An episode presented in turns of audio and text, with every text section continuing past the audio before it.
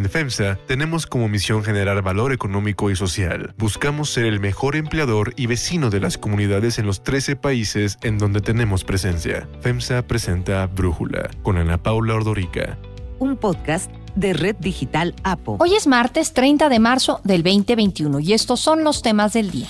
El Consejo Electoral de Guerrero retiró el registro de Félix Salgado como candidato de Morena a la gubernatura del estado. Morena responde con megamovilizaciones que iniciarán mañana en Chilpancingo. En medio de la conmoción por el asesinato en Tulum de una salvadoreña que fue sometida por policías, el presidente López Obrador inaugura el Foro Generación Igualdad dedicado a la defensa de los derechos de las mujeres en el mundo. Y en más de brutalidad policíaca en Estados Unidos inició el juicio en contra del ex policía Derek Chauvin, acusado de homicidio de George Floyd, el afroamericano al que sometió en mayo pasado hasta provocarle la muerte. Pero antes vamos con el tema de profundidad. El presidente Andrés Manuel López Obrador pide la desaparición del INE con el argumento de que tiene un alto presupuesto que cada año se le reduce. Ha manifestado su desconfianza en el organismo y hasta asegurado que él puede ser el guardián de las elecciones para evitar que se cometan fraudes electorales y se respete la voluntad popular. Ahora, tras la decisión del INE de retirar 49 candidaturas a Morena, entre ellas las de Félix Salgado a Guerrero y la de Raúl Morón a Michoacán por no reportar gastos como precandidatos, López Obrador así calificó al INE. Ahora están convertidos en el supremo poder conservador. Ya deciden quién es candidato y quién no. También acusó al INE de jugar sucio, de pisotear a la democracia y de obedecer a intereses cupulares y de mafias. Eso, para mí, es un atentado a la democracia. Así de claro. Es juego sucio, es antidemocrático. Igual que el presidente, los morenistas se lanzan contra el INE. El líder nacional Mario Delgado aseguró que el instituto ya está rebasado en sus funciones y por ello es necesario renovarlo o extinguirlo. La institución electoral sigue atorada en el pasado sigue con las prácticas del PRIAN. Desde la Cámara de Diputados, en donde Morena tiene mayoría, Ignacio Mier, coordinador del partido en San Lázaro, aseguró que revisarán de manera minuciosa la actuación del INE para garantizar que se respete la decisión del pueblo en las elecciones federales de junio próximo. Y desde el Senado, en donde también dominan, el coordinador de Morena, Ricardo Monreal, advirtió que el INE se ha extralimitado en sus facultades y es evidente que actúan con sesgo. Creo que el INE debería ser cuidadoso y debería ser también un juez imparcial. Siento que carga con una dosis demasiado anti-AMLO, anti-Morena, anti-4T. Hay que recordar que hace unos días el Consejo General de Línea aprobó nuevos criterios para la asignación de diputaciones plurinominales impulsadas bajo la figura de coalición, con el fin de evitar mayorías artificiales como las construidas en 2015 y 2018. Por ello, el presidente acusó que hay una estrategia para frenar a su movimiento. Existe una estrategia política en contra nuestra para que el movimiento de transformación no tenga mayoría. La discusión por los nuevos criterios del INE llegó hasta el Pleno de la Cámara, en donde legisladores de Morena y del PT advirtieron que pedirán un juicio político y la destitución del consejero presidente Lorenzo Córdoba. El análisis. Para profundizar más en el tema, agradezco a José Waldenberg, analista político, académico y colaborador del Universal, ex consejero presidente del IFE, platicar con nosotros. Pepe, qué raro, no sé qué opines tú, que el ganador, en este caso el presidente López Obrador, esté acusando al árbitro, al INE, de ser parcial y pues casi de querer acabar con él o de cambiar a sus integrantes. Al parecer el presidente nos dice que como en su gobierno no hacen fraude electoral, el INE está de más. ¿Lo está? No, por supuesto que no. Eh, costó mucho trabajo en México contar con una autoridad electoral autónoma. Hay que recordar, en primerísimo lugar, que el IFE-INE no fue una ocurrencia, fue una necesidad y fue una necesidad apremiante. ¿Cuándo se construyó? Durante la reforma político-electoral de 1989-90. ¿Por qué? Porque en 1988 México vivió al borde de una crisis constitucional. En aquellas elecciones fue muy claro que ni las normas, ni las instituciones, ni los operadores daban garantías de imparcialidad a los contendientes y se produjo una crisis de enormes dimensiones. Afortunadamente, desde la oposición y desde el gobierno, se entendió que era necesaria una nueva institución y así es como surgió el IFE. Primero con una autonomía formal, aunque no plena, y luego en 1996 se le otorgó una autonomía plena. ¿Qué quiere decir autonomía? Que el Instituto Federal Electoral primero y el Instituto Nacional Electoral después son unos institutos que no están alineados con ninguna fuerza política con ningún gobierno. Y por eso hemos visto pues lo que hemos visto. ¿Qué es lo que hemos visto? Pues elecciones competidas, fenómenos de alternancia, congresos plurales, presidentes que tienen que convivir con gobernadores de diferentes partidos, ampliación de las libertades y todo eso pues por supuesto que se debe a una ciudadanía plural, pero además porque hay una institución política electoral, pues que ha dado grados de certidumbre y de imparcialidad que son indiscutibles. Ahora, una de las críticas que hace el presidente y los que están de acuerdo con sus planteamientos es que el INE se está extralimitando en sus atribuciones, que de pronto se está encargando de demasiadas cosas y al eh, cancelar ciertas candidaturas o al decirle al presidente que no puede dar las mañaneras en periodo de campañas, pues el INE lo está silenciando. ¿Se está extralimitando? A ver, yo creo que el INE no se está extralimitando. Vayamos por partes. ¿Cuál ha sido, digamos, qué ha generado el enojo del presidente en las últimas semanas? Creo que son dos acuerdos. Uno, que el INE no registró a diferentes candidatos porque no entregaron sus informes de ingresos y gastos durante sus precandidaturas. Bueno, tengo aquí a la mano la ley y dice, si un precandidato incumple la obligación de entregar su informe de ingresos y gastos de precampaña, no podrá ser registrado legalmente como candidato. Eso no lo dice el INE, lo dice la ley y más de 10.000 candidatos fueron registrados y un puñado de candidatos no fueron registrados, la inmensa mayoría de Morena, y el presidente debería de voltear a ver hacia su partido para ver por qué sus candidatos no cumplen con una disposición legal. Con eso se solventaría todo el asunto. La otra que no le gustó tampoco al presidente, al parecer, es que la Constitución establece con toda claridad en su artículo 54 que entre el porcentaje de votos que obtenga un partido, que el porcentaje de curules que tenga ese partido, no puede haber una diferencia mayor de 8 puntos porcentuales. Y esto está ahí desde 1996 y 1997, en 2000, en 2003, en 2006, en 2009, no hubo mayoría en la Cámara de Diputados porque ningún partido político logró más del 42.2% de los votos. Eso dice la Constitución, pero en las dos últimas elecciones se ha trastocado eso que dice la Constitución, pues con artimañas. ¿Qué fue lo que hizo la coalición que llevó a la presidencia Andrés Manuel López Obrador en relación a los diputados? Pues que registró gente realmente de Morena como si fueran del PES y del PT, de tal suerte que cuando se iba a hacer el reparto plurinominal, esos no se computaban como diputados uninominales de Morena y eso le permitió pues tener mucho más diputados que lo que la Constitución permite. Lo que hizo el Consejo General del IFE es una cosa muy sencilla, tratar de buscar una fórmula para cumplir con la Constitución. Caray, pues esa es una obligación del INE. Es más, si no hubiera aprobado esa fórmula, tarde o temprano iba a tener que asumir ese dilema. ¿Por qué? Porque cuando el Consejo General, que es el que por ley hace el reparto de los diputados plurinominales, en ese momento tendría que decir cuántos le tocan a cada partido y vigilar que ninguno tenga más de ese 8%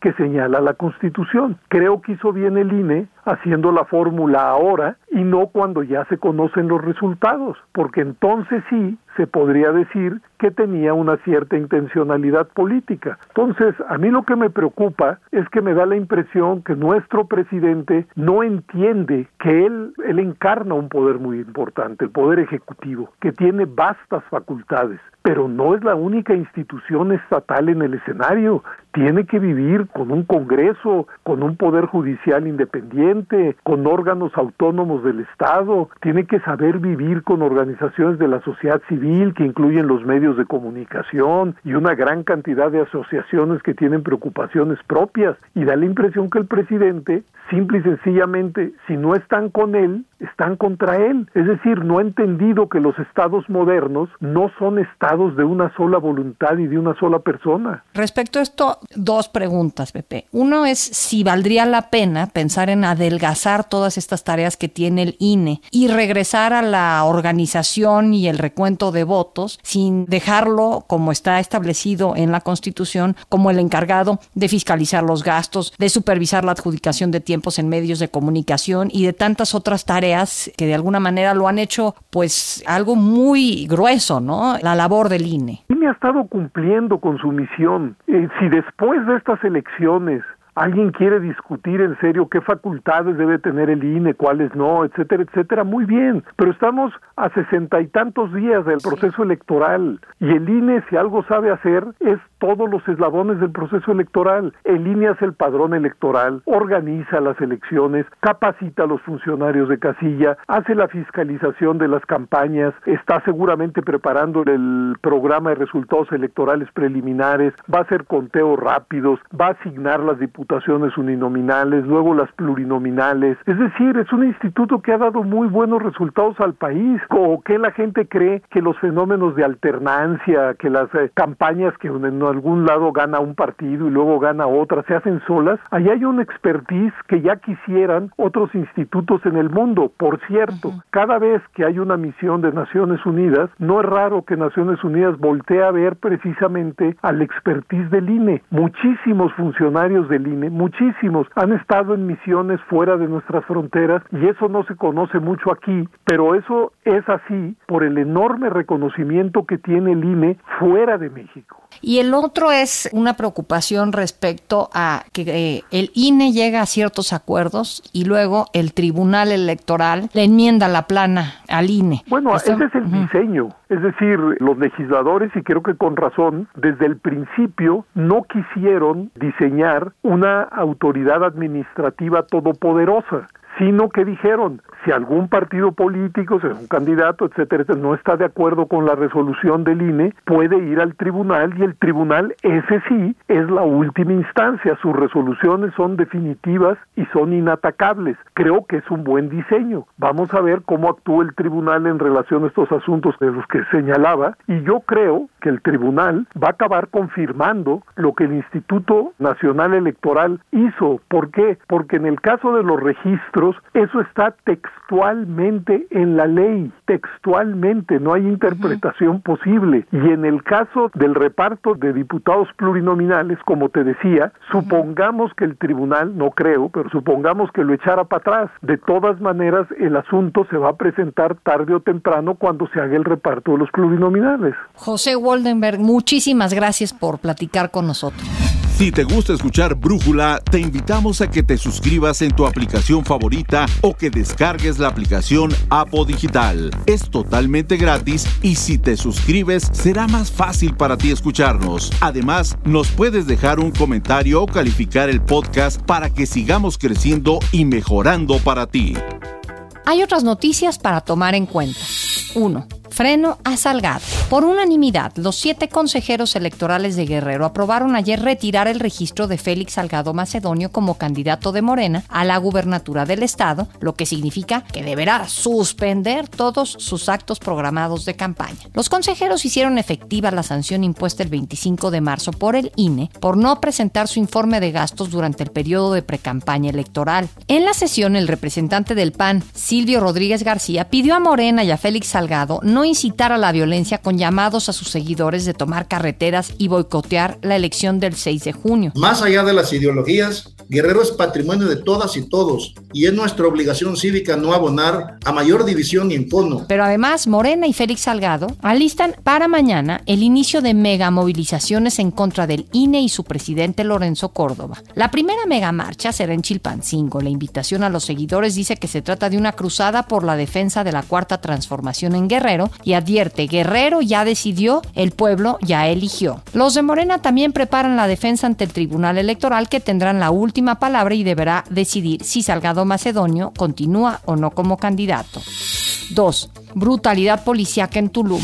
Victoria Esperanza Salazar, salvadoreña, fue sometida por la policía, por cuatro elementos de la policía de Tulum y de Quintana Roo, fue brutalmente tratada y asesinada. Es un hecho que nos llena de pena, de dolor y de vergüenza. Con estas palabras, el presidente Andrés Manuel López Obrador inauguró el foro Generación Igualdad, dedicado a la igualdad de género y a la defensa de los derechos de las mujeres en el mundo. El foro lo presiden México y Francia bajo el patrocinio de la ONU. Por eso, acompañaron a López Obrador de manera virtual, el presidente de Francia, Emmanuel Macron, y Antonio Guterres, secretario general de la ONU. Y ahora, el terremoto que ha supuesto la pandemia de COVID-19 ha destrozado la vida de millones de mujeres y niñas y ha dado al traste con muchos de nuestros logros. El foro tiene lugar en medio de la conmoción por el asesinato el sábado de la migrante salvadoreña Victoria Esperanza Salazar, quien murió tras ser detenida por cuatro policías municipales de Tulum. Uno de los policías sometió a la mujer acusada de alterar el orden público poniéndole la rodilla en la espalda. La necropsia reveló que instantes después murió por una fractura en la columna vertebral producida por la ruptura de la primera y la segunda vértebra. El fiscal Oscar Montes de Oca reconoció que la actuación de los policías fue excesiva. La técnica policial de control corporal aplicada y el nivel de fuerza utilizado se realizó de manera desproporcionada, inmoderada y con un alto riesgo para la vida. Victoria Esperanza, de 36 años, tenía dos hijas y se encontraba en México de manera legal como residente permanente por razones humanitarias, debido a que desde marzo del 2018 obtuvo el reconocimiento de refugiada. Los policías fueron ingresados a distintos penales por su probable participación en el delito de feminicidio y quedaron a disposición de un juez, mientras que Nesger Vicencio Méndez, el director de la policía en Tulum, fue separado de su cargo. En Twitter, el presidente del Salvador, Nayib Bukele, condenó la muerte de Victoria Esperanza. Escribió, veo a miles de mexicanos indignados exigiendo justicia para nuestra compatriota. Ellos están igual de indignados que nosotros, que no se nos olvide que no fue el pueblo mexicano quien cometió este crimen, sino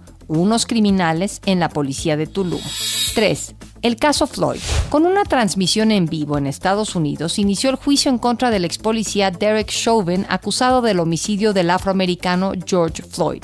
Esta muerte que ocurrió en mayo pasado generó indignación y provocó protestas masivas del movimiento Black Lives Matter después de que se diera a conocer un video que mostraba a Derek Chauvin presionando su rodilla sobre el cuello de Floyd en una calle de Minneapolis. En su declaración de apertura, el fiscal Jerry Blackwell advirtió que demostrará que Chauvin traicionó su placa y juramento durante el arresto y la muerte de George Floyd. Mr. Derek Chauvin betrayed this badge when he used excessive and unreasonable force upon the body of Mr. George Floyd. El fiscal mostró la secuencia completa del video en donde Chauvin somete a Floyd, incluidos los momentos en los que suplica y dice que no puede respirar, y destacó cómo el policía no se detuvo ni cuando el detenido dejó de moverse. Blackwell aseguró que cuatro minutos y medio después de que los paramédicos llegaran, Chauvin siguió con su rodilla en el cuello de Floyd, quien ya estaba inconsciente, y anunció que al juicio acudirán doctores y forenses que aclararán cuál fue la causa específica de la muerte, con lo que quedará claro que el fallecimiento de Floyd fue por uso excesivo de fuerza.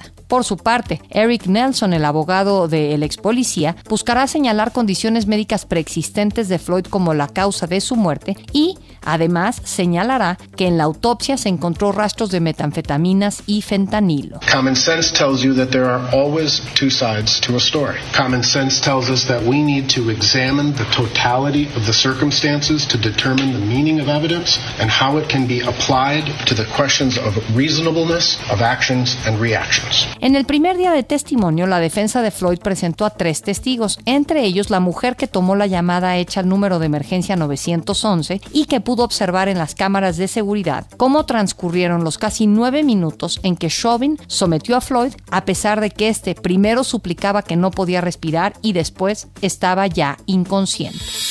Yo soy Ana Paula Ordorica. Brújula lo produce Batseba Feitelson. En la redacción, Elizabeth Rangel. En la coordinación, Christopher Chimal. Y en la edición, Omar Lozano. Yo los espero mañana con la información más importante del día. En FEMSA tenemos como misión generar valor económico y social. Buscamos ser el mejor empleador y vecino de las comunidades en los 13 países en donde tenemos presencia. FEMSA presentó Brújula con Ana Paula Ordorica. Un podcast de Red Digital APO.